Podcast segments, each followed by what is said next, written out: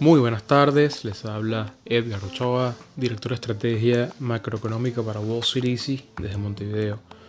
Hoy voy a estar hablando de lo que pasó primero la semana pasada, eh, que digamos que las repercusiones de la semana pasada las estamos viendo esta semana también, eh, y también comentarles muy rápidamente sobre lo que pasó hoy.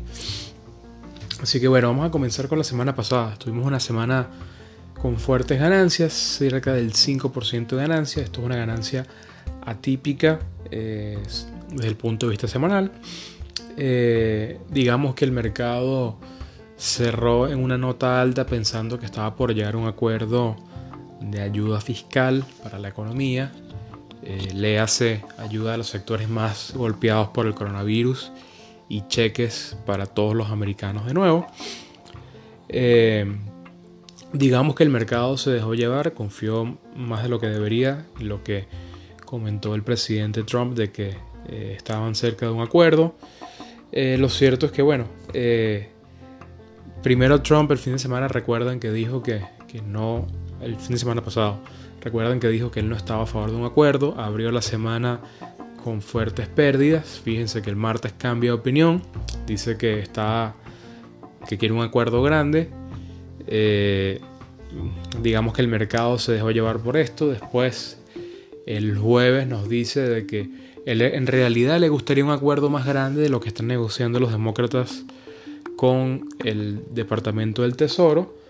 El mercado celebró aún más la noticia eh, y durante el fin de semana, y de hecho el, el viernes antes del cierre del mercado, los republicanos del Senado, que son los que tienen que aprobar el acuerdo, eh, dado que el, Partido Republicano, del cual el presidente Trump es miembro, eh, son los que tienen que, aprobar el, acuerdo en el Senado porque tienen la mayoría parlamentaria. Eh, ellos vienen y, comentaron de que ellos no van a aprobar el acuerdo en su estado actual. Le parece que es demasiado dinero el gobierno americano va a tener que, asumir en ese plan. Eh, en muchos casos, según dijo Mitch McConnell, que es el representante de los republicanos en el Senado, eh, algunos opinaban que no veían necesaria una segunda ronda de estímulos, que con la primera fue más que suficiente.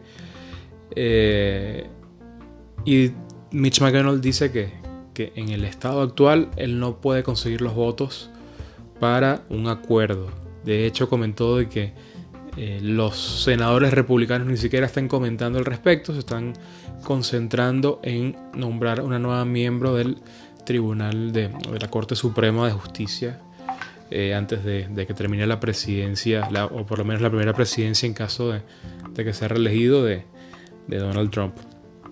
Así que bueno, digamos que una situación bastante, bastante compleja. Por un lado, los demócratas obviamente necesitan mostrar que están haciendo algo, que no están jugando a la política. Por el otro lado, Trump necesita eh, que se apruebe esta, esta ronda de estímulos.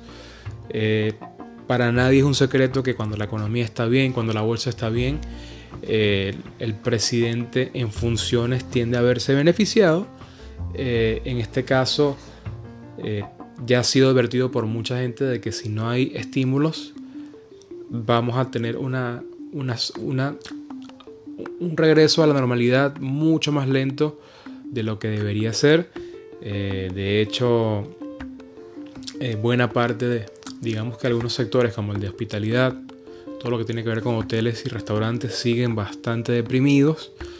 Eh, y nosotros opinamos que allí hay una buena, un buen grueso de los votantes que Trump podría perder si no hay algún tipo de, de ayuda que lo demuestra él como el defensor del, del hardworking American, como se dice, del, del, americano promedio que la está pasando mal con, con esta situación. Eh, así que bueno, eh, la situación es compleja, porque bueno, los, como iba, los demócratas por un lado quieren mostrar que están haciendo algo, que no están jugando la política. Eh, lo más probable es que ellos de verdad quieran jugar la política, eh, sabiendo que está la reelección en, juego para, Trump. Del otro lado, Trump buscando reelegirse con la ayuda de Steve Mnuchin, que está negociando muy fuertemente con los demócratas. Y por el lado republicano, de verdad yo los siento muy distanciados de la realidad. Ellos creen eh, que Trump puede ganar si, fácil sin estos estímulos fiscales, yo lo dudo, pero están distanciados de la realidad, se están dejando llevar por su dogmatismo político y pueden terminar afectando eh, los chances de reelección de, Trump con, esa actitud de ni siquiera negociar. O sea, básicamente están diciendo que no le importa lo que pueda pasar con la gente que, que no está pudiendo regresar al mercado laboral. Eh, una decisión y una, una posición bastante triste en nuestra opinión porque, tal como dijo Jerome Powell, presidente de la Fed, si hay la posibilidad de ayudar a, personas que perdieron su trabajo por una situación circunstancial que no es culpa de nadie, ¿por qué no lo vamos a hacer? Porque hay que dejar a, esas personas eh, sin ningún tipo de ingresos porque en muchos estados los cheques de desempleo se vencen. Así que eh, digamos que hay mucha gente que, está, la está pasando muy mal y tenemos a un grupo de, personas en Washington que se está disociando de, lo que está pasando, básicamente. Eh, así que bueno, digamos que eh, el tema del estímulo fiscal, la bolsa se dejó llevar por este tema.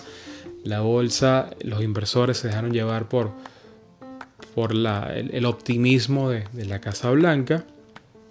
Lo cierto es que ya lo advirtió Jerome Powell, es necesario un nuevo, de hecho la Fed eh, tenía su caso base basado en que iba a haber una, ayuda de Washington, de, la Casa Blanca y el Tesoro. Ya lo advirtió Jerome Powell que es necesario. Hoy los CEOs de los bancos decían es necesario ayuda fiscal lo más pronto posible.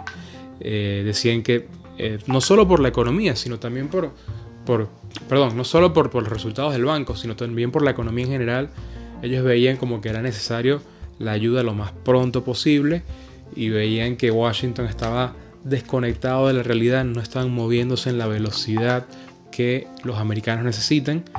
Eh, y digamos que en cierta forma por eso es que los bancos también caen, porque los bancos comentan de que les preocupa la situación, les preocupa una recuperación económica que empiece a, a, desacelerar, empieza a mostrarse menos fuerte que de lo que venía. Eh, en algunos casos ellos comentaron de que veían cómo las tasas de impagos en tarjetas de créditos e hipotecas venían aumentando.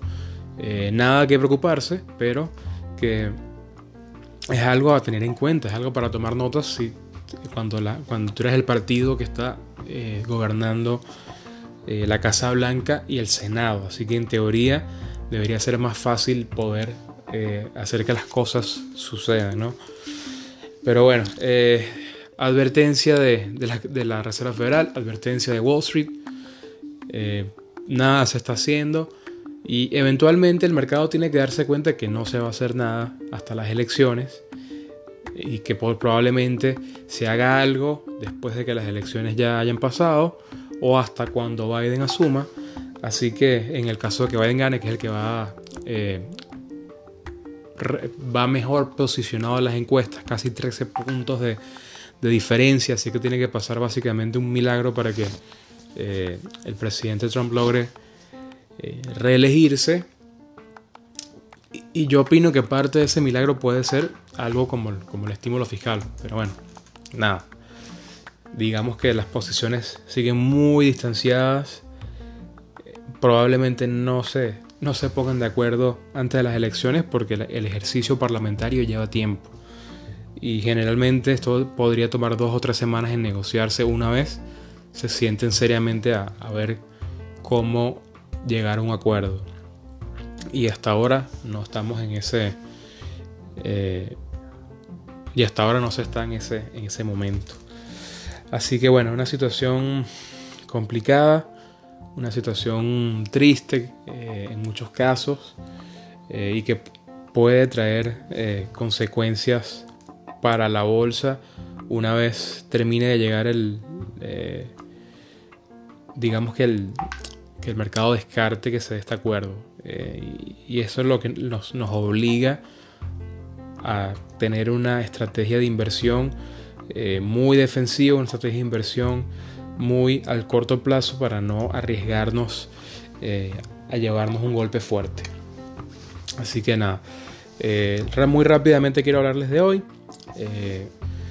el principal sector que el, sector que más cayó hoy fue la banca, la banca cayendo más del 1% hoy, a pesar de los reportes trimestrales que fueron buenos para, para los bancos.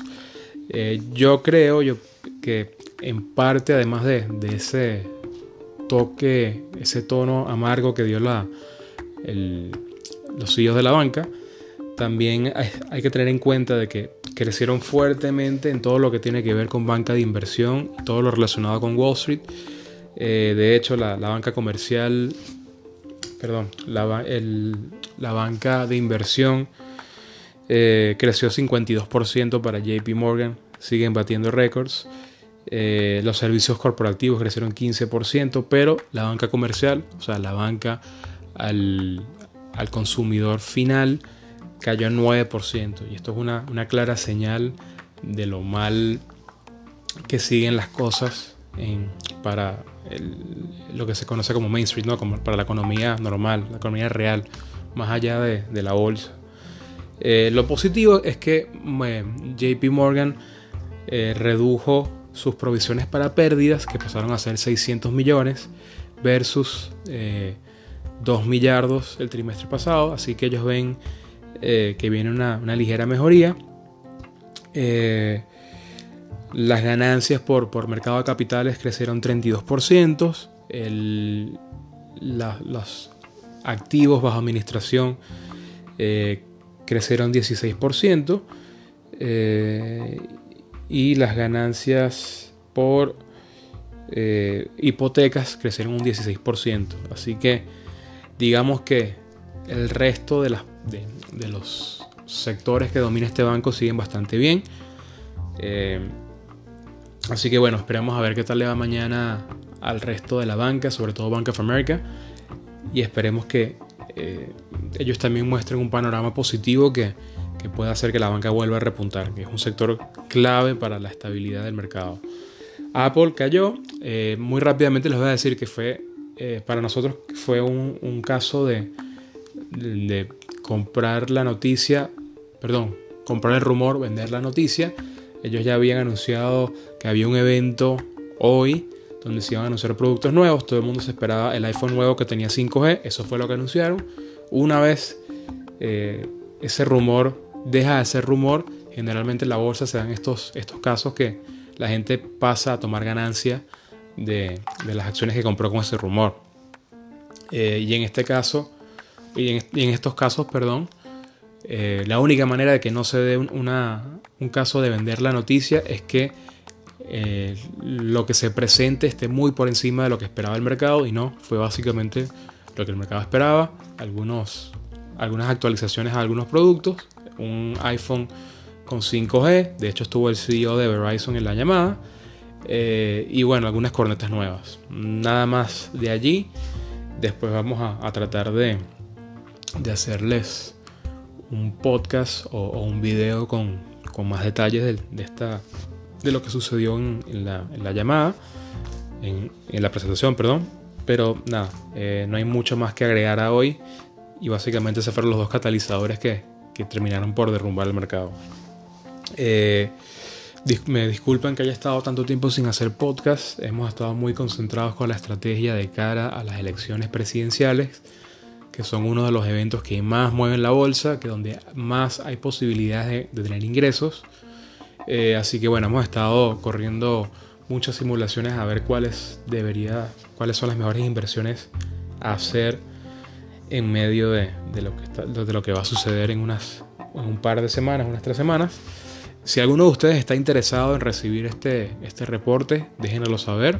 Mándenos un email a info arroba o a nuestras redes sociales.